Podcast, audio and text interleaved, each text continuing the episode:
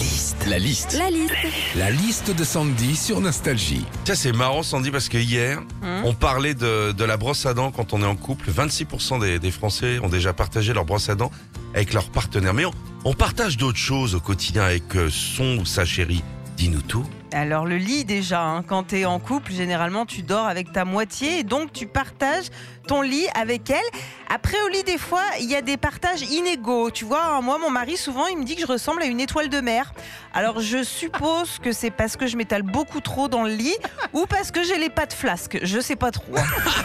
Les tâches ménagères. D'après une étude, les couples d'aujourd'hui se partagent de plus en plus les tâches ménagères et ça c'est vrai. hein. Là, tu vois, encore une fois avec mon mari, eh ben, par exemple, on s'est fixé un truc, je lui ai dit, bon écoute, tous les jeudis, je m'occupe de faire à manger et toi, tu passes l'aspirateur. Il m'a dit ok et il a acheté un aspirateur autonome. et puis, les vêtements, hein, c'est des choses aussi qu'on se partage de temps en temps en couple. On se prête euh, bah, un t-shirt, on se prête un sweat.